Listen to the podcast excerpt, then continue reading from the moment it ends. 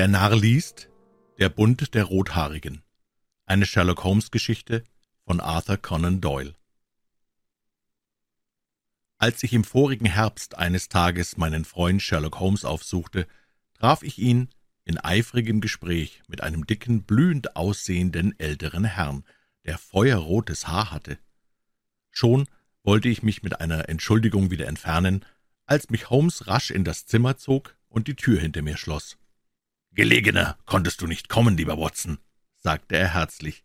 »Ich fürchtete, du seist beschäftigt«, entgegnete ich. »Das bin ich, und zwar sehr.« »So will ich im Nebenzimmer warten.« »Nein, nein, bleib nur hier, Dr. Watson«, sagte er, mich dem Fremden vorstellend, »hat mir vielfach in meinen wichtigsten Fällen mit Rat und Tat zur Seite gestanden, und ich bezweifle nicht, dass er mir auch in Ihrer Angelegenheit, Herr Wilson, von großem Nutzen sein wird.« Der dicke Herr erhob sich halb von seinem Sitz und nickte grüßend, indem er aus seinen kleinen, von Fettpolstern umgebenen Augen schnell einen forschenden Blick auf mich warf.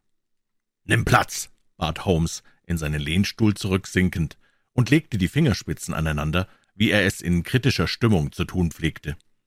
»Ich weiß, lieber Watson, dass du meine Vorliebe für alles Absonderliche teilst, für alles, was nicht zum ledernen Einerlei des Alltagslebens gehört.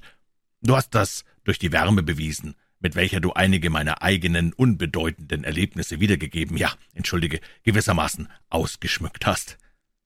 Allerdings interessierten mich deine Fälle stets ganz besonders, erwiderte ich. Du wirst dich erinnern, dass ich neulich, als wir es mit Fräulein Mary Sutherlands einfacher Angelegenheit zu tun hatten, die Bemerkung machte, wie die sonderbarsten Fälle und die merkwürdigsten Verwicklungen im Leben selbst zu finden sind. Die Wirklichkeit bringt weit Überraschenderes hervor als die lebhafteste Einbildungskraft. Eine Behauptung, die ich mir anzuzweifeln getraute. Das tatest du, und dennoch wirst du dich zu meiner Ansicht bekehren müssen, sonst häufe ich Beweise auf Beweise, bis du überführt bist und mir Recht gibst. Herr Jabez Wilson hier war so freundlich, mich heute Morgen aufzusuchen, um mir etwas zu erzählen, was man nicht alle Tage zu hören bekommt. Ich sagte schon früher, dass ungewöhnliche Dinge häufiger bei kleinen als bei großen Verbrechen vorkommen, ja in Fällen, bei denen es zuweilen sogar zweifelhaft ist, ob überhaupt ein Verbrechen vorliegt. Vielleicht handelt es sich auch im vorliegenden Falle um kein Verbrechen, so viel ist aber gewiss, dass er höchst merkwürdig ist. Hätten Sie wohl die große Gefälligkeit, noch einmal von vorn anzufangen, Herr Wilson? Ich bitte nicht allein darum, weil mein Freund den ersten Teil nicht gehört hat, sondern weil mir daran liegt, jede in Betracht kommende Einzelheit möglichst genau zu vernehmen. Gewöhnlich vermag ich mir schon bei oberflächlicher Angabe der Begebenheiten ein Bild vom Ganzen zu machen, durch den Vergleich mit den zahllosen ähnlichen Fällen, deren ich mich entsinne. Hier aber lässt mich jegliche Mutmaßung im Stich. Mit einem gewissen Stolz warf sich der behäbige Klient in die Brust und zog ein schmutziges, zerknittertes Zeitungsblatt aus der Rocktasche, während er vorgebeugt den Anzeigeteil des Blattes durchsah, das er auf seinen Knien ausbreitete, hatte ich Zeit, den Mann ruhig zu betrachten und nach Art meines Freundes zu versuchen, ob ich aus seinem Äußeren gewisse Anhaltspunkte gewinnen könnte, um mir ein Urteil über ihn zu bilden. Viel kam dabei jedoch nicht heraus. Unserem Besucher war der Stempel eines ganz gewöhnlichen Durchschnittsmenschen aufgeprägt, sein wohlgenährtes, schwerfälliges und bedächtiges Aussehen bestätigte das. Vermutlich gehörte er dem Kaufmannsstande an. Er trug sehr weite, graukarierte Beinkleider, einen nicht allzu sauberen schwarzen Rock, der nicht zugeknöpft war, eine hellgraue Tuchweste und eine schwere, vernickelte Uhrkette, an deren Ende ein viereckiges Metallstück als Verzierung baumelte. Ein abgeschabter Zylinder und ein ebensolcher Überzieher mit runzeligem Samtkragen lagen auf dem Stuhl neben ihm. So gespannt ich den Mann auch betrachtete, fand ich an ihm weiter nichts Bemerkenswertes als sein feuerrotes Haar und einen Ausdruck von Verdruss und Missmut in seinen Zügen. Sherlock Holmes, geübt im Auge, entging mein Versuch nicht, und lächelnd schüttelte er den Kopf über meine forschenden Blicke. Dann sagte er, dass Herr Wilson einige Zeit lang Handarbeiter war, dass er schnupft, dass er Freimaurer ist, dass er in China war und kürzlich sehr viel geschrieben hat, sind Dinge, die klar auf der Hand liegen. Weiter kann ich ihm aber nichts ansehen. Jabez Wilson schrak auf seinem Stuhl zusammen, den Zeigefinger auf der Zeitung, starrte er nach meinem Freund hin. »Woher in aller Welt wissen Sie das alles, Herr Holmes?« fragte er. »Woher Wissen Sie zum Beispiel, dass ich Handarbeiter war? Richtig ist's, weiß Gott. Ich fing als Schiffszimmermann an. Das sehe ich Ihren Händen an, mein werter Herr. Die rechte Hand ist weit größer als die linke. Da Sie mit jener arbeiteten, hat sich deren Muskulatur viel kräftiger entwickelt. Gut, aber das Schnupfen und die Freimaurerei? Ich traue Ihnen so viel Scharfsinn zu, Herr Wilson, dass Sie erraten, woraus ich das entnehme, besonders weil Sie wohl etwas gegen die strengen Statuten Ihres Ordens, Bogen und Kompass als Bußennadel tragen. Ja, allerdings, das hatte ich vergessen. Und die Schreiberei? Auf was sonst lässt hier rechts diese fünf Zoll lange, durchgeriebene Falte schließen und der glänzende Fleck am Ellenbogen, da wo der Arm auf dem Pult ruht. Auch gut. Aber China? Nur in China konnte der Fisch dort über ihrem rechten Handgelenk eingeätzt werden. Ich beschäftigte mich etwas mit tätowierten Zeichen, bereicherte sogar die Literatur hierüber, weiß also, dass die Kunst, die Fischschuppen so zart rötlich zu färben, speziell chinesisch ist. Sehe ich obendrein eine chinesische Münze an ihrer Uhrkette, so ist die Sache noch einfacher. Jabez Wilson lachte laut. »Alle Wetter«, rief er aus. »Erst glaubte ich, Sie verstünden Wunder was. Jetzt sehe ich, dass schließlich Blut wenig daran ist. Allmählich komme ich dahinter, Watson, dass ich ein Tor bin mit meinen Erklärungen. Du weißt, omne ignotum pro magnifico. Und mein bisschen Ruf geht in die Brüche, wenn ich zu aufrichtig bin. Sie können wohl die Anzeige nicht finden, Herr Wilson. Ja, jetzt äh, habe ich sie, erwiderte der Gefragte und legte seinen dicken roten Finger mitten auf die Spalte. Da steht's. Damit fing die ganze Geschichte an. Lesen Sie gefälligst selbst, Herr Doktor. Ich nahm das Blatt und las Folgendes. An den Bund der Rothaarigen. Zufolge des Vermächtnisses des verstorbenen Ezekiah Hopkins von Libanon, Pennsylvania, Vereinigte Staaten, ist wieder eine Stelle zu besetzen, die ein Mitglied des Bundes zu einer Einnahme von vier Pfund wöchentlich berechtigt, gegen rein nominelle Leistungen. Alle an Leib und Seele gesunden Rothaarigen, die das 21. Jahr zurückgelegt haben, können sich bewerben. Persönliche Anmeldung Montag um 11 Uhr bei Duncan Ross im Bundeslokal Popes Court, 7th Fleet Street. Was in aller Welt soll das heißen? rief ich aus, nachdem ich die sonderbare Anzeige zweimal durchgelesen hatte. Holmes wälzte sich förmlich vor Lachen auf seinem Stuhl, wie er es immer tat, wenn er guter Laune war. Nicht wahr? Das ist absonderlich, rief er. Und nun, Herr Wilson, legen Sie los und erzählen Sie uns von sich, Ihrem Haushalt und von der Wirkung dieser Zeilen auf Ihr Lebensglück. Du, Doktor, notierst gefälligst Namen und Nummer der Zeitung. Es ist der Morning Chronicle vom 27. April diesen Jahres. Das Blatt erschien genau vor zwei Monaten. Gut, bitte fangen Sie an, Herr Wilson. Also, sprach Jabez Wilson, sich die Stirn trocknend, wie ich Ihnen schon sagte, Herr Holmes, ich bin Inhaber einer kleinen Trödelbude in Coburg Square, unweit der City, ein sehr bedeutendes Geschäft ist's nicht, und in den letzten Jahren warf es nur so viel ab, wie ich zum Leben brauchte. Früher konnte ich zwei Gehilfen halten, jetzt aber habe ich nur einen, und es würde mir sauer werden, den zu bezahlen, wenn er nicht freiwillig für halben Lohn arbeitete, weil er das Geschäft erlernen will. Wie heißt dieser gefällige Jüngling? fragte Holmes. Er heißt Vincent Spaulding und ist gerade kein Jüngling mehr. Sein Alter lässt sich schwer bestimmen. Einen gewandteren Gehilfen kann ich mir gar nicht wünschen, Herr Holmes. Ich weiß wohl, dass er leicht eine bessere Stellung finden und doppelt so viel verdienen könnte, als ich ihm gebe. Da er aber zufrieden ist, weshalb sollte ich ihm einen Floh ins Ohr setzen? Ja, allerdings, weshalb? Sie können sich glücklich schätzen, einen Angestellten mit geringen Ansprüchen zu haben. Heutzutage kommt das im Geschäftsleben nicht oft vor. Mir scheint Ihr Gehilfe kaum weniger absonderlich zu sein als Ihre Anzeige. Nun, er hat auch seine Fehler, meinte Wilson. Er ist ganz versessen auf das Fotografieren. Auf einmal geht er mit seinem Apparat davon, lässt die Arbeit im Stich und verkriecht sich im Keller wie ein Karnickel in seinem Loch, um die Aufnahmen zu entwickeln. Das ist sein Hauptfehler. Sonst ist er ein tüchtiger Arbeiter. Ich kann nicht über ihn klagen. Ich setze voraus, dass er noch bei Ihnen ist. Ja, Herr Holmes. Er und ein vierzehnjähriges Mädchen, das etwas kochen kann und das Reinemachen besorgt. Das ist mein ganzes Personal im Haus. Wissen Sie, ich bin kinderloser Witwer. Wir drei leben ruhig beieinander, und wenn wir es auch nicht weit bringen, so haben wir doch unser Auskommen und machen keine Schulden. Alles ging glatt, bis die Anzeige erschien.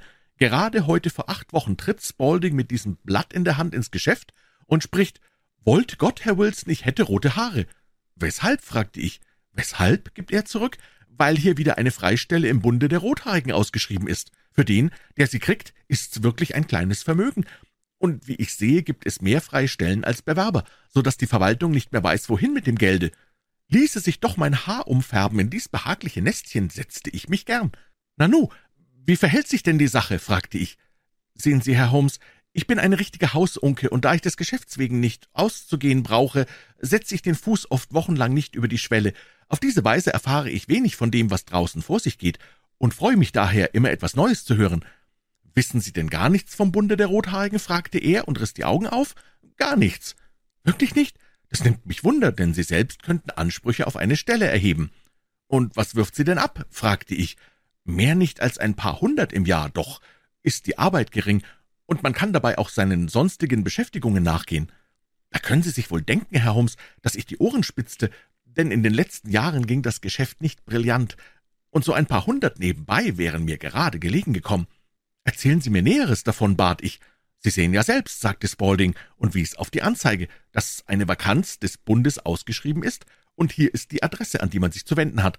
Soviel ich in Erfahrung bringen konnte, wurde der Verein durch einen amerikanischen Millionär, Ezekiah Hopkins, gegründet, der ein rechter Sonderling gewesen sein muss. Bei seinem Tode fand sich ein Testament, in welchem er sein enormes Vermögen zur Errichtung einer Stiftung für Rothaarige bestimmte. Die Zinsen des Kapitals sollten dazu verwendet werden, solchen Leuten eine bequeme und auskömmliche Existenz zu verschaffen. Da werden sich wohl Millionen Rothaarige melden, warf ich ein. Keineswegs, erwiderte er, die Stiftung beschränkt sich auf die Londoner und auf erwachsene Männer. Der Amerikaner hatte seine Jugend in London verlebt und wollte der alten Heimat eine Wohltat erweisen. Ferner hörte ich, es sei ganz nutzlos, sich zu melden, wenn das Haar nur rotblond oder rotbraun ist. Auf ein grelles, brennendes Rot kommt es an. Sollten Sie Lust haben, sich zu melden, so ist Ihnen die Stelle sicher. Vielleicht aber lohnt es sich kaum für Sie, sich wegen ein paar hundert Pfund zu bemühen. Wie Sie sich selbst überzeugen können, meine Herren, ist meine Haarfarbe wirklich so feurig und lebhaft, dass ich mir als Bewerber Erfolg versprechen konnte, so gut wie jeder andere. Spaulding schien von der Sache so viel zu wissen, dass ich dachte, er könne mir behilflich sein. Ich hieß ihn daher den Laden schließen und gleich mit mir gehen. Der freie Tag kam ihm gerade recht. Wir machten die Bude zu und begaben uns nach der im Blatt angegebenen Adresse. Ja, das war ein Anblick, Herr Holmes. Von Nord und Süd, von Ost und West war alles herbeigelaufen, was nur einen rötlichen Schimmer auf dem Kopfe aufzuweisen hatte. In Fleet Street wimmelte es von Rothaarigen. Ich hätte nicht für möglich gehalten, dass es so viele rote Köpfe in London gäbe, wie sie allein diese Anzeige zusammenführte. Jede Schattierung war vertreten, Stroh, Zitronen, Orangengelb, Ziegelleber, Lehmrot, doch hatten, wie Spaulding erklärte, nur wenige leuchtendes, flammendes Rot aufzuweisen. Als ich die Zahl der Bewerber sah, wäre ich am liebsten gleich wieder umgekehrt. Davon aber wollte Spaulding nichts hören. Wie er es fertigbrachte, begreife ich jetzt noch nicht, aber er stieß, puffte und knuffte nach allen Seiten, bis er mich durch die Menge geschoben hatte.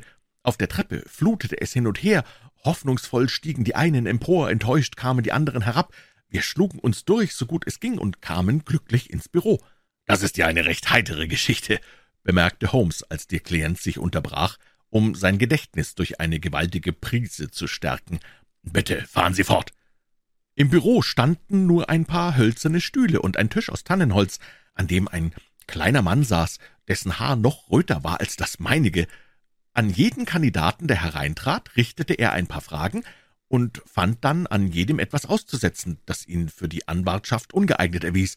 Die Freistelle zu erlangen schien schließlich nicht so leicht zu sein, als aber endlich die Reihe an uns kam, zeigte sich der kleine Mann mir gewogener als allen übrigen. Er schloss die Tür, um mit uns ein Wort allein zu reden.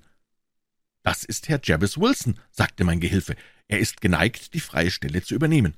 Er scheint sich trefflich dazu zu eignen, erwiderte der kleine Mann, und erfüllt alle Bedingungen. Ich erinnere mich nicht, je so feines Haar gesehen zu haben.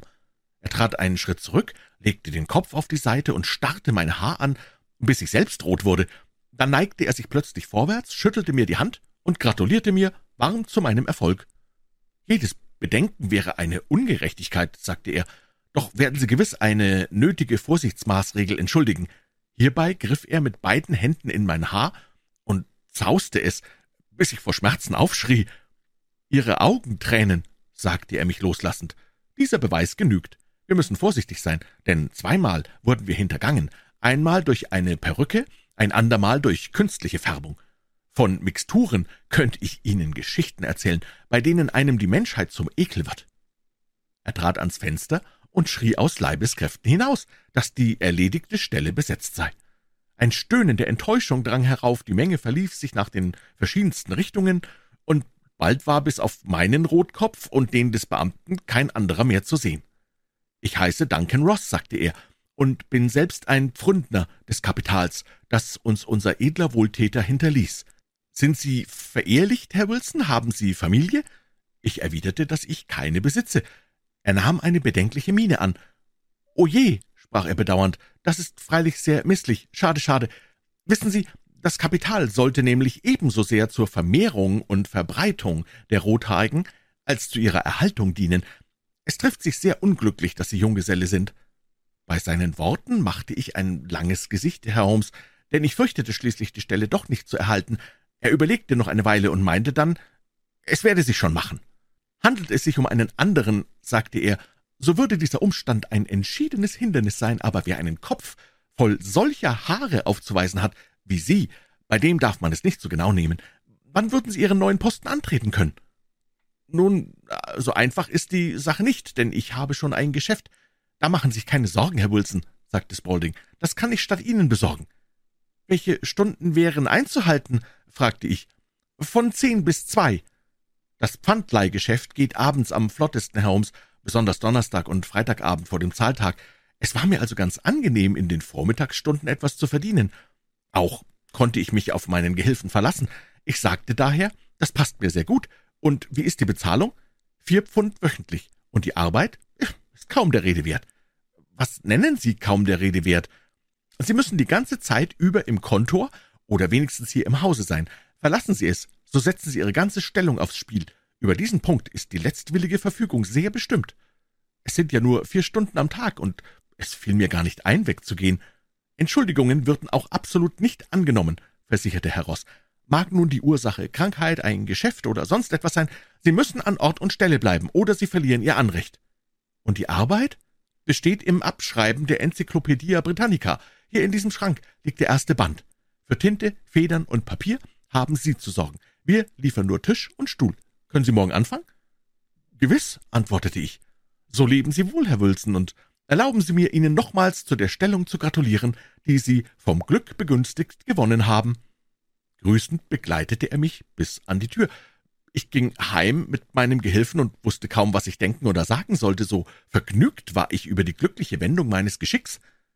Den ganzen Tag überlegte ich die Geschichte hin und her, und als der Abend kam, war ich wieder kleinlaut geworden, denn am Ende lief die ganze Sache vielleicht nur auf einen schlechten Spaß oder einen Betrug hinaus obwohl ich mir den Zweck desselben nicht zu erklären vermochte. Es schien fast unglaublich, dass jemand solche letztwillige Verfügung treffen könne, oder dass eine derartige Rente für eine so einfache Sache gezahlt werde wie die Abschrift der Enzyklopädie Britannica. Spalding tat zwar, was er vermochte, um meinen Mut zu heben, als ich aber zu Bett ging, hatte ich in Gedanken die ganze Geschichte an den Nagel gehängt. Indessen, am anderen Morgen beschloss ich, dennoch einen Blick in das Kontor zu werfen, ich kaufte ein Fläschchen Tinte und begab mich mit allem Schreibzeug und vielen Bogen Konzeptpapier nach Popes Court. Zu meinem Staunen und zu meiner Freude fand ich alles ganz in Ordnung. Der Tisch stand bereit und Duncan Ross war da, um mich in die Arbeit einzuführen. Er ließ mich beim Buchstaben A anfangen und entfernte sich mit dem Versprechen, dann und wann nach mir zu sehen. Um zwei Uhr verabschiedete er mich, lobte meinen Fleiß und schloss die Kontortüre hinter mir ab. So ging es Tag für Tag weiter, Herr Holmes, und am Sonnabend erschien der Beamte und legte mir vier Goldstücke als Wochenlohn hin. Acht Tage später war es wieder so und auch die Woche darauf. Jeden Morgen erschien ich um zehn auf meinem Posten und verließ ihn um zwei. Allmählich kam Herr Ross nur einmal täglich und später kam er gar nicht mehr. Dennoch wagte ich es selbstverständlich nicht, die Stube auch nur auf Augenblicke zu verlassen, war ich doch nie sicher, ob er kommen würde oder nicht. Die Anstellung war so günstig und passte mir so gut, dass ich sie nicht aufs Spiel setzen wollte. So verstrichen acht Wochen. Ich hatte von A bis Attika geschrieben und hoffte durch Fleiß bald an das B zu gelangen. Es kostete mich viel Konzeptpapier, und meine Schreiberei füllte beinahe ein Fach aus. da plötzlich nahm das ganze Geschäft ein Ende. Ein Ende? Ja, Herr Holmes, und zwar heute Morgen. Wie sonst erscheine ich um zehn Uhr zur Arbeit, aber die Tür ist verschlossen, und mitten darauf ist mit einem Stift eine Karte angeheftet. Da ist sie, lesen Sie selbst. Er zog eine Karte in der Größe eines kleinen Briefbogens hervor. Darauf stand geschrieben, der Bund der Rothaarigen ist aufgelöst. Sherlock Holmes und ich betrachteten diese kurze Ankündigung und dazu das klägliche Gesicht des Pfandverleihers, bis die Sache uns so komisch vorkam, dass wir jede andere Rücksicht außer Acht lassend in lautes Gelächter ausbrachen. »Ich kann gar nichts so Lächerliches dabei finden«, rief unser Klient, und das Blut stieg ihm zu Kopfe bis in die Wurzeln seines brandroten Haares. »Wenn Sie nichts Besseres wissen, als mich auszulachen, so kann ich woanders hingehen.« »Nein, nein«, rief Holmes und drückte ihn wieder in den Stuhl zurück, aus dem er sich halb erhoben hatte. »Um keinen Preis möchte ich Ihren Fall aufgeben. So etwas Ungewöhnliches tut ja Leib und Seele wohl, aber verzeihen Sie, die Sache hat etwas sehr Komisches. Bitte, welche Schritte taten Sie, als Sie die Notiz an der Tür fanden?« »Ich war verblüfft, Herr Holmes. Ich wusste nicht, was ich tun sollte.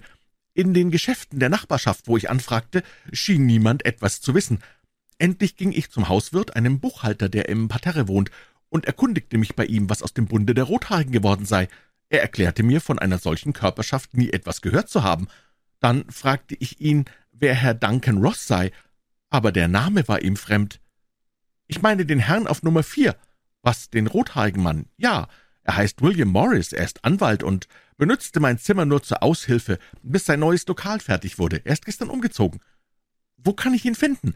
Auf seinem neuen Büro? Er gab mir die Adresse King Edward Street 17 bei St. Paul. Ich machte mich rasch auf den Weg, Herr Holmes. Als ich dort ankam, fand ich eine Fabrik von Gummistrümpfen, und kein Mensch hatte je etwas von William Morris oder von Duncan Ross gehört. Was taten Sie dann? fragte Holmes.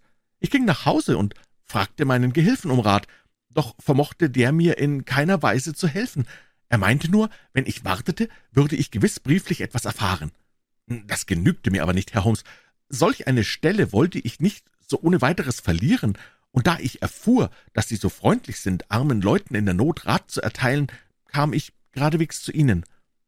Daran taten Sie recht. Ihre Geschichte ist ganz merkwürdig, und ich will sie mit dem größten Vergnügen zu enträtseln suchen. Ihren Mitteilungen entnehme ich, dass die Sache ernstere Folgen haben kann, als auf den ersten Blick erscheinen mag. Ernst genug, sagte Wilson. Ich habe ja vier Pfund wöchentlich verloren. Was Sie persönlich betrifft, bemerkte Holmes, so haben Sie gerade nicht viel Grund zur Unzufriedenheit mit diesem seltsamen Bunde. Irre ich nicht, so sind Sie um etwa dreißig Pfund reicher geworden, ganz abgesehen von der eingehenden Kenntnis, die Sie von allem, was mit dem Buchstaben A beginnt, erlangten. Verloren haben Sie also nichts durch die Leute. Nein, Herr Holmes, aber ich will dahinter kommen, will wissen, wer die Leute sind und weshalb Sie mir diesen Possen gespielt haben. Wenn es ein Possen ist, Ihnen kam der Spaß ziemlich teuer zu stehen. 32 bare Pfund hat er Sie gekostet. Wir werden uns Mühe geben, diese Punkte für Sie aufzuklären. Vorerst einige Fragen, Herr Wilson. Wie lange war der Gehilfe, der zuerst Ihre Aufmerksamkeit auf die Anzeige lenkte, damals schon bei Ihnen? Damals ungefähr einen Monat. Wie kam er zu Ihnen? Durch ein Inserat in der Zeitung. War er der Einzige, der sich meldete? Nein, ich hatte ein Dutzend Anmeldungen. Warum wählten Sie gerade ihn? Weil er geschickt war und billige Anforderungen stellte. Für halben Lohn, nicht wahr? Ja. Wie sieht er aus, dieser Vincent Spaulding? Er ist klein, untersetzt, sehr gelenkig und trägt kurze Hosen, obwohl er vielleicht nahe an dreißig ist, auf der Stirn hat er eine weiße Narbe. Ganz aufgeregt fuhr Holmes in die Höhe. »Dacht ich's doch«, sagte er. »Haben Sie je bemerkt, dass seine Ohren durchstochen sind zum Einhängen von Ohrringen?« »Ja, er sagte mir, eine Zigeunerin habe ihm die Ohrlöcher gestochen, als er ein Knabe war.« »Hm«, meinte Holmes und versank in tiefes Nachdenken. »Ist er noch bei Ihnen?« »Jawohl, eben erst verließ ich ihn.« »Wurden Ihre Geschäfte während Ihrer Abwesenheit ordentlich besorgt?« Darüber lässt sich nicht klagen. Am Morgen ist nie sehr viel zu tun. Das genügt, Herr Wilson. Hoffentlich vermag ich Ihnen schon in den allernächsten Tagen meine Ansicht über die Sache mitzuteilen. Heute ist Sonnabend. Vielleicht können wir am Montag zu einem Ergebnis gelangen. Nun, Watson, was denkst du von der Geschichte? fragte Holmes, als uns der Mann verlassen hatte. Ich denke gar nichts. erwiderte ich offen.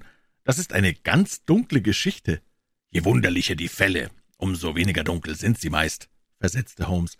»Die ganz alltäglichen Verbrechen ohne besondere Merkmale lassen sich am schwersten durchschauen, genau wie sich ein alltägliches Gesicht am schwersten wiedererkennen lässt. In dieser Angelegenheit tut aber Eile Not.« »Was willst du denn anfangen?« fragte ich.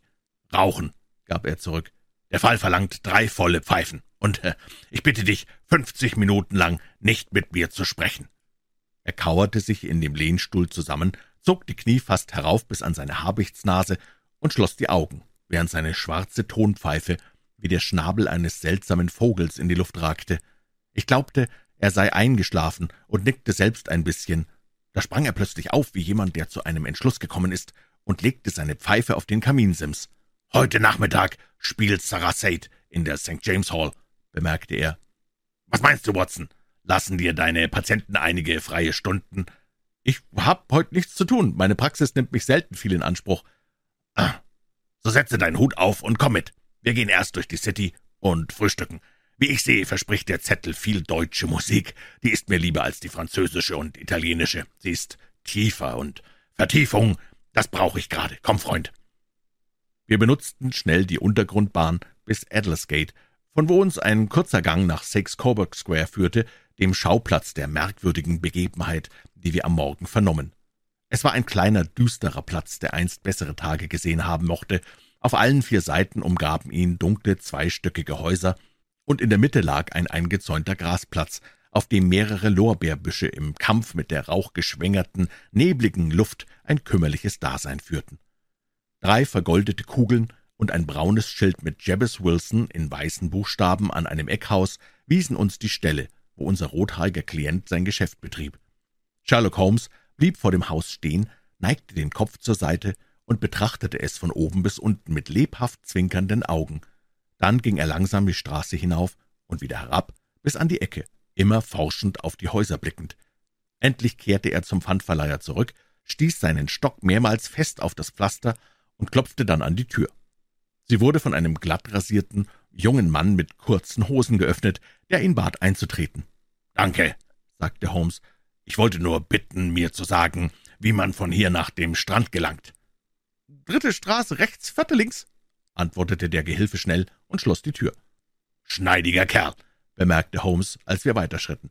»Ich kenne in London wenig geriebenere Kerle als ihn, und was Keckheit betrifft, so steht er oben an. Von dem habe ich schon früher gehört.« »Offenbar«, meinte ich, »spielt dieser Gehilfe des Herrn Wilson keine geringe Rolle im Geheimnis des Bundes der Rothaarigen. Du hast wohl lediglich nach dem Weg gefragt, um ihn zu sehen.« »Nicht ihn.« »Was sonst?« »Seine Hosenknie.« »Und was hast du gesehen?« »Was ich erwartete.« »Weshalb schlugst du auf das Pflaster?« »Mein lieber Doktor, Jetzt gilt es zu beobachten, nicht zu schwatzen. Wir sind Spione im feindlichen Lager. Wir kennen nun einigermaßen Six Coburg Square. Nun gilt es, die dahinterliegenden Teile zu ergründen. Als wir um die Ecke des stillen Platzes bogen, bot sich uns ein völlig anderer Anblick dar. Wir befanden uns in einer der Hauptadern des geschäftlichen Lebens. Auf dem Fahrweg flutete der Verkehr in einer doppelten Strömung hin und her, und auf den Seitenwegen wimmelte das eilige Heer der Fußgänger wie die Ameisen. »Warte ein wenig«, sagte Holmes an der Ecke stehen bleibend und sah an den Häusern entlang. »Ich möchte mir die Reihenfolge der Häuser hier einprägen. Ist's doch mein Steckenpferd, London durch und durch zu kennen. Also Mortimer, Tabakhändler, der kleine Zeitungsladen, die Filiale der City- und Vorstadtbank, dann das vegetarische Gasthaus und Macfarlanes Wagenbaugeschäft. Von da beginnt ein anderes Häuserviertel. Und nun sind wir fertig, Watson, nun kommt die Zeit der Erholung. Ein belegtes Brot und eine Tasse Kaffee und dann fort ins Land der Saiten und Klänge, wo alles sanft, zart und harmonisch ist, wo es keine rothaarigen Klienten gibt, die uns mit ihren Rätselfragen den Kopf toll machen. Mein Freund war ein Musikenthusiast, der ausgezeichnet spielte und dessen Kompositionen sich weit über das Gewöhnliche erhoben. In völliger Glückseligkeit saß er den ganzen Nachmittag auf seinem Sperrsitz und bewegte die langen, schmalen Finger im Takt. Niemand hätte glauben können, dass dies sanft lächelnde Gesicht, diese schmachtend träumerischen Augen Sherlock Holmes angehörten, dem rastlosen, spitzfindigen, stets bereiten Kriminalagenten. In seinem sonderbaren Charakter machte sich die Doppelnatur abwechselnd geltend. Häufig fragte ich mich, ob nicht sein Scharfblick, seine außerordentliche Treffsicherheit, ihre naturgemäße Ausgleichung in den beschaulichen und poetischen Stimmungen fänden, die von Zeit zu Zeit bei ihm die Oberhand hatten. Seine elastische Natur befähigte ihn, sich schnell wieder aus der äußersten Schlaffheit zur äußersten Energie emporzuschwingen, und ich wusste wohl, dass er sich nie gewaltiger zeigte, als wenn er tagelang in seinem Lehnstuhl gelegen und sich ganz seinen Improvisationen hingegeben oder in seine alten Druckwerke vertieft hatte. Dann kam plötzlich der Jagdtrieb über ihn, und seine glänzenden Vernunftschlüsse wurden zu förmlichen Eingebungen. Wer sein Wesen, seine Art und Weise nicht kannte, musste ihn dann fast mit scheuem Staunen anblicken, wie einen Menschen, der mehr weiß als die übrigen Sterblichen. Als ich Holmes an dem Nachmittag in St. James so völlig in die Musik versunken sah, da dachte ich, es komme eine schlimme Zeit für diejenigen, auf welche er es abgesehen hatte. »Du möchtest gewiss nach Hause, Doktor«, meinte er, als wir hinausgingen. »Ja, es wäre mir recht. Und ich habe ein Geschäft vor mir, das mich einige Stunden in Anspruch nehmen wird. Die Geschichte in Coburg Square ist ernst.« »Warum ernst?« »Ein schweres Verbrechen ist dort im Werke. Ich habe doch guten Grund zu der Annahme, dass wir es noch rechtzeitig verhindern können. Dass heute Sonnabend ist, macht die Sache schwieriger. Heute Abend bedarf ich deiner Hilfe.« »Um wie viel Uhr?« »Um zehn ist früh genug. Um zehn bin ich in der Bakerstraße. Gut. Und bitte stecke deinen Revolver ein, vielleicht ist die Sache nicht ganz ohne Gefahr.« Er winkte mir zu, wandte sich um und verschwand sofort in der Menge. Ich glaube nicht, dass ich mehr auf den Kopf gefallen bin als ein anderer, aber Sherlock Holmes gegenüber drückt mich stets das Bewusstsein meiner eigenen Dummheit. Auch diesmal hatte ich genau dasselbe gehört und gesehen wie er, und seine Worte bewiesen klar, dass er nicht nur alles, was geschehen war, deutlich durchschaute, sondern auch, was kommen würde, während mir die Sachlage immer noch verworren und abenteuerlich erschien. Auf der Heimfahrt nach Kensington überlegte ich noch einmal alles von der sonderbaren Geschichte des rothaarigen Kopisten bis zu unserem Besuch in Sakes Coburg Square und bis auf die bedeutungsvollen Worte, mit denen Holmes von mir gegangen war, wozu die nächtliche Expedition, weshalb sollte ich bewaffnet sein, wohin würden wir gehen und was hatten wir vor? Holmes hatte mir einen Wink gegeben, dieser so geschickte Gehilfe sei ein furchtbarer Mensch, ein Mensch, der vielleicht einen verwegenen Streich plante. Ich sann hin und her, verzweifelte aber daran und ließ die Sache endlich ruhen, bis die Nacht mir Klarheit bringen würde. Es war ein Viertel nach neun, als ich zu Hause aufbrach und mich durch den Park und die Oxfordstraße nach der Bakerstraße begab. Zwei Wagen standen dort vor der Tür, und als ich in den Flur trat, hörte ich Stimmen oben. Ich fand Holmes im lebhaften Gespräch mit zwei Männern, in dem einen erkannte ich Peter Jones, den Polizeibeamten, der andere war ein langer, magerer, trübselig blickender Herr in schwarzem Rock und Hut von tadelloser Beschaffenheit. »Ah, nun sind wir vollzählig«, sagte Holmes, knöpfte seine bequeme Jacke zu und nahm seinen Hirschfänger vom Nagel. »Ich denke, Watson, Herr Jones von Scotland Yard ist dir bekannt. Erlaube mir, dich Herrn Merryweather vorzustellen, der an unserem nächtlichen Vorhaben teilhaben wird.« »Wir jagen wieder paarweise, Doktor«, meinte Jones in seiner praktischen Weise. »Unser Freund hier, der versteht's, das Wild aufzuspüren. Er braucht weiter nichts als einen alten Hut, der ihm beim Hetzen hilft.« »Hoffentlich jagen wir etwas anderes auf als eine Ente«, bemerkte Herr Merryweather mürrisch. »Vertrauen Sie ruhig, Herrn Holmes«, erwiderte der Polizeiagent überlegen. Er hat seine eigenen kleinen Griffe und Kniffe, die, wenn äh, er es mir nicht übel nimmt, vielleicht etwas zu theoretisch und fantastisch sind, aber in ihm steckt ein wahrer Detektiv. Es lässt sich nicht leugnen, dass er ein oder zweimal der Wahrheit näher gekommen ist als die Polizei, zum Beispiel in Sachen des Scholtomordes und des Agrarschatzes. Nun, wenn Sie mir diese Versicherung geben, Herr Jones, dann bin ich beruhigt, sagte Merryweather. Ich gestehe indessen, dass mir meine Partie 66 schon lieber wäre. Es ist seit 27 Jahren der erste Samstagabend, wo ich mein Spielchen nicht mache. Mich dünkt, sprach Sherlock Holmes, Sie werden selbst bald erkennen, dass Sie heute um einen höheren Einsatz spielen als je bisher. Auch wird das Spiel aufregender sein.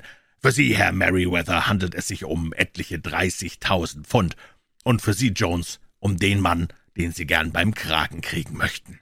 Ja, ja, dieser John Clay, fiel ihm der Polizeiagent ins Wort. Ein Mörder, Dieb, Falschmünzer, Schriftfälscher und dabei noch ein junger Mann, versteht sein Geschäft gründlich. Keinem Spitzbuben Londons legte ich die Handschellen lieber an als ihm. Ein merkwürdiger Mensch ist dieser junge John Clay. Sein Großvater war ein Herzog, und er selbst studierte in Eton und Oxford.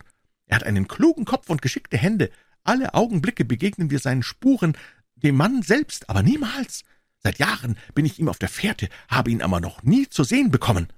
Ich hoffe, das Vergnügen zu haben, Ihnen den Schurken heute Nacht vorzustellen, versicherte jetzt Holmes. Auch ich habe bereits mit John Clay ein Hühnchen geropft und stimme mit Ihnen überein. Der Mann versteht sein Geschäft. Doch es ist zehn vorüber und die höchste Zeit aufzubrechen. Wollen Sie beide den ersten Wagen benutzen, so folgen Watson und ich im zweiten. Mein Freund zeigte sich nicht sehr mitteilsam während der langen Fahrt. Er lag zurückgelehnt im Wagen und summte die Melodie, die er am Nachmittag gehört hatte. Wir rasselten durch ein endloses Labyrinth hell erleuchteter Straßen, bis wir nach Farringdon Street gelangten. »Jetzt sind wir ganz in der Nähe«, bemerkte mein Freund. »Merryweather ist Bankdirektor und hat ein persönliches Interesse an der Sache. Ich hielt es für gut, auch Jones dabei zu haben. Er ist ein ordentlicher Mensch, in seinem Beruf aber ein richtiger Dummkopf. Eine entscheidende Tugend besitzt er. Der Kerl ist mutig wie ein Bullenbeißer und hält fest wie ein Hummer, wenn er einen zwischen die Scheren kriegt. Wir sind jetzt da und Sie warten uns bereits.« Wir befanden uns jetzt in derselben belebten Querstraße, wo wir am Morgen gewesen waren. Unsere Wagen wurden fortgeschickt, Merryweathers Führung folgend gingen wir einen schmalen Gang hinab und durch eine Seitentür, die er uns öffnete. Hinter derselben lag ein kleiner Korridor, der auf ein schweres eisernes Tor mündete. Auch dieses wurde geöffnet, und man gelangte von da über eine steinerne Wendeltreppe abermals vor ein starkes Tor. Merryweather blieb stehen, um seine Laterne zu nehmen. Dann führte er uns hinab durch einen dunklen, mit Erdgeruch erfüllten Gang, öffnete eine dritte Türe, durch welche wir in ein weites Gewölbe, eine Art Keller, eintraten. Ringsumher waren hier große Körbe und schwere Kisten aufgetürmt. »Von oben her sind Sie ja ziemlich geschützt«, bemerkte Holmes, als er die Laterne aufhob und um sich blickte. »Von unten nicht weniger«, versetzte Merryweather und schlug mit dem Stock auf die Fliesen am Boden. »Ei was, das klingt ja ganz hohl«, bemerkte er erstaunt und aufblickend. »Ich muss Sie ernstlich bitten, sich etwas ruhiger zu verhalten«, sagte Holmes streng. »Sie haben bereits den ganzen Erfolg unserer Expedition gefährdet. Darf ich Sie bitten, sich gefälligst auf eine dieser Kisten hinzusetzen und sich nicht weiter zu mucksen?« Mit sehr gekränktem Ausdruck schwang sich der stattliche Herr Merryweather auf einen Korb, während Holmes am Boden niederkniete und anfing mit der Laterne und einem Vergrößerungsglas die Sprünge zwischen den Steinen zu untersuchen. Wenige Sekunden genügten ihm, dann sprang er auf und steckte sein Glas in die Tasche. »Wir haben wenigstens eine Stunde vor uns«, bemerkte er, »denn Sie können doch kaum irgendetwas unternehmen, ehe der gute Trödler glücklich im Bett liegt. Dann werden Sie keine Minute verlieren, denn je früher Sie die Arbeit beginnen, umso mehr Zeit bleibt Ihnen zum Entkommen. Wir befinden uns jetzt, wie du wohl längst erraten hast, Watson, im Keller des City-Zweiggeschäftes einer Hauptbank Londons. Herr Merryweather ist Vorsitzender des Direktoriums und wird dir gern erklären, aus welchen Gründen die kecksten Einbrecher von London eben jetzt ein bedeutendes Interesse an diesem Keller haben. Wegen unseres argentinischen Goldes, flüsterte der Direktor. Wir wurden mehrfach gewarnt, es sei ein Anschlag darauf im Gange. Ihr argentinisches Gold? Ja. Wir hatten vor einigen Monaten Veranlassung, unseren Barvorrat zu erhöhen und liehen zu diesem Zweck 30.000 Goldstücke aus der dortigen Staatsbank. Es ist bekannt geworden, dass wir nachher nicht nötig hatten, das Geld auszupacken und dass es noch immer in unserem Keller ruht. Der Korb, auf dem ich sitze, enthält 2000 Goldstücke, die zwischen Staniolpapier liegen. Unser Vorrat an ungemünztem Geld ist augenblicklich weit größer, als er sonst auf einer einzelnen Filiale aufbewahrt wird, und den Direktoren war nicht mehr recht wohl bei der Sache.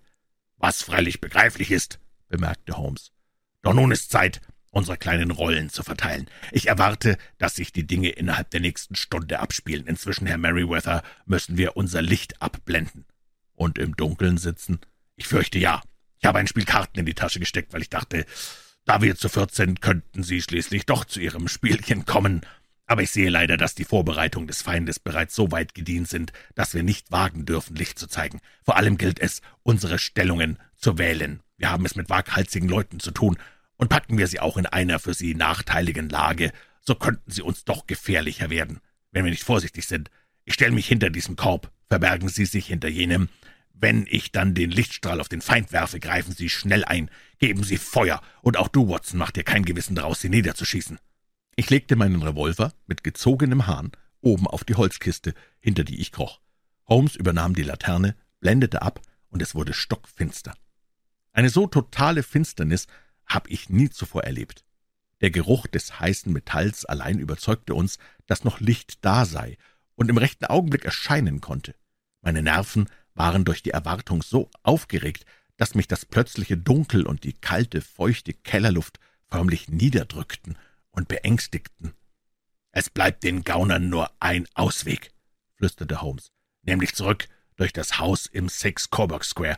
Hoffentlich haben Sie getan, was ich Sie bat, Jones.« »Ich habe einen Inspektor und zwei Offiziere an der Haupttür postiert.« »So sind denn alle Löcher verstopft, und nun gilt es zu schweigen und zu warten.« Welche Ewigkeit! Nachher zeigte es sich, dass wir nur fünf Viertelstunden gewartet hatten, und doch schien es mir, die Nacht müsse ziemlich vorüber sein und die Dämmerung über uns anbrechen. Meine Glieder waren steif und müde, ich wagte es nicht, mich zu rühren, meine Nerven spannten sich mehr und mehr an, mein Gehör schärfte sich so, dass ich nicht allein das ruhige Atmen meiner Gefährten vernahm, sondern sogar die tieferen, schweren Atemzüge des dicken Jones von dem leisen Gestöhn des Bankdirektors zu unterscheiden vermochte. Von meinem Platz aus konnte ich über die Kiste hinweg auf die Steine am Boden sehen. Plötzlich gewahrte ich einen winzigen Lichtstreifen. Erst zeigte sich nur ein fahler Schein auf den Steinfliesen, bald verlängerte sich dieser zu einem gelben Streifen, und ohne jeglichen Laut oder sonstiges Vorzeichen öffnete sich ein Spalt.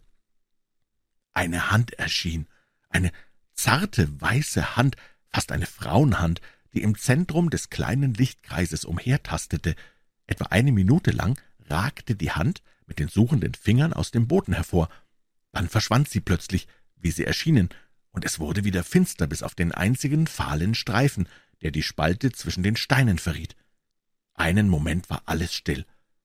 Jetzt erfolgte ein harter Stoß, eine Steinplatte hob sich und kippte um, und aus dem gähnenden Loch im Boden strömte das Licht einer Laterne.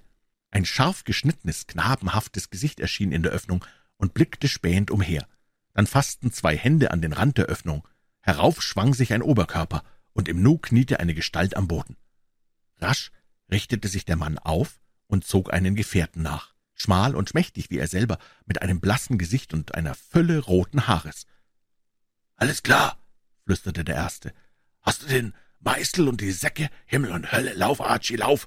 Lass mich an deiner Stelle hängen!« Sherlock Holmes war hervorgesprungen und hatte den Einbrecher am Kragen gepackt. Der andere verschwand im Loch. Jones erwischte gerade noch seinen Rockschoß, von dem ihm ein Fetzen in der Hand blieb, das Licht schien in diesem Augenblick auf den Lauf eines Revolvers, aber Holmes Hirschfänger traf des Mannes Handgelenk, so dass die Waffe klirrend auf den Boden fiel. »Es hilft alles nichts, John Clay«, sagte Holmes schmeichelnd. »Sie kommen nicht durch.« »Das merke ich«, erwiderte der andere mit völliger Gelassenheit. »Aber wie mir scheint, kommt mein Gefährte glücklich davon, obwohl Sie, wie ich sehe, seinen Rockschoß haben. Drei Männer erwarten ihn an der Tür.« »Ah, wirklich. Sie scheinen die Sache recht gründlich gemacht zu haben. Ich muss Ihnen gratulieren.« »Und ich Ihnen erwiderte Holmes. »Ihr Einfall war neu und sehr wirksam.« »Sie werden Ihren Helfershelfer gleich wiedersehen«, meinte Jones. »Der kriecht schneller durch die Löcher, als ich es vermag. Warten Sie, ich lege Ihnen gleich die Fesseln an.« »Ich bitte mich, nicht mit Ihren schmutzigen Händen zu berühren«, bemerkte unser Gefangener, als die Handschellen an seinen Gelenken rasselten. »Vielleicht wissen Sie nicht, dass fürstliches Blut in meinen Adern fließt. Haben Sie die Güte, mich Herr zu nennen und bitte zu sagen, wenn Sie mit mir reden?« »Ganz recht«, versetzte Jones und kicherte verdutzt so bitte ich den Herrn, sich gefälligst hinaufzubegeben, wo wir einen Wagen nehmen können, um Eure Hoheit nach der Polizei zu geleiten. Ah, das klingt besser, meinte John Clay zufrieden. Er verneigte sich höflich vor uns dreien und schritt gelassen unter der Führung des Detektivs davon.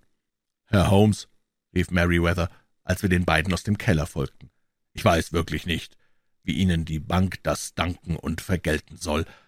Sie haben ohne Zweifel den frechsten Bankeinbruch, der je geplant wurde, auf wunderbare Weise entdeckt und vereitelt. Ich hatte noch von früher her einiges mit John Clay abzurechnen, erwiderte Holmes. Mehrere kleine Ausgaben, die mir durch diese Angelegenheit erwachsen sind, wird die Bank wohl tragen, sonst aber, finde ich, reichliche Entschädigung in der gemachten Erfahrung, die in vieler Hinsicht einzig dasteht, sowie in meinem Vergnügen an der ergötzlichen Erzählung vom Bunde der Rothaarigen. Siehst du, Watson, erklärte er mir, als wir in früher Morgenstunde in seiner Wohnung bei einem Glase Whisky und Sodawasser saßen. Es war vom ersten Moment an vollkommen klar, dass diese etwas tolle Geschichte mit der Anzeige des Bundes und dem Abschreiben der Enzyklopädie keinen anderen Zweck haben konnte, als den nicht sehr hellen Trödler täglich auf einige Stunden aus dem Wege zu schaffen. Das Mittel, dies zu erreichen, war sonderbar, aber ein besseres ließe sich schwerlich ersinnen. Ohne Zweifel kam John Clays erfinderischer Geist durch die Haarfarbe seines Mitschuldigen auf den Einfall. Die vier Pfund wöchentlich waren der Köder, und was lag an diesem Betrag, wo es sich um Tausende handelte? Sie rückten die Anzeige ein, der eine Taugenichts führt das zeitweilige Geschäft, der andere Taugenichts veranlasst den Mann, sich um die Stelle zu bewerben, und zusammen sorgen sie dafür, dass er jeden Morgen in der Woche abwesend ist. Sobald ich erfuhr, der Gehilfe arbeite für halben Lohn, war es zweifellos, dass für ihn ernste Gründe vorlagen, sich die Stellung zu wahren. Aber wie konntest du seine Beweggründe erraten? Wären Frauen im Hause gewesen, so hätte ich einfach eine alltägliche Intrige vermutet. Doch stand eine solche außer Frage. Das Geschäft des Mannes war bescheiden, und nichts im Hause vermochte solche abgefeimten Vorbereitungen und Auslagen zu rechtfertigen. Also musste es sich um etwas außerhalb des Hauses handeln. Aber um was?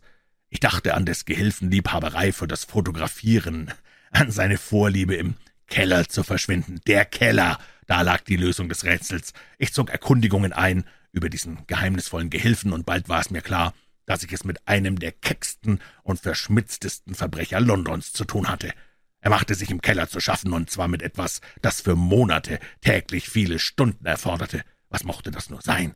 Ich konnte mir nichts anderes denken, als dass er einen Gang zu einem anderen Gebäude grub. So weit war ich gekommen, als wir die Örtlichkeiten besuchten. Du stauntest, als ich mit dem Stock auf das Pflaster schlug. Ich wollte dadurch herausbringen, ob sich der Keller nach vorn oder nach rückwärts erstreckte. Nach vorn war es nicht. Dann klingelte ich, und wie ich gehofft, erschien der Gehilfe. Obwohl sich unsere Wege schon einige Male gekreuzt hatten, wir einander doch noch nie gesehen hatten. Ich blickte kaum auf sein Gesicht, nur seine Knie interessierten mich. Sie sprachen deutlich von jenem stundenlangen Graben. Nun fragte es sich nur noch, wonach gegraben wurde.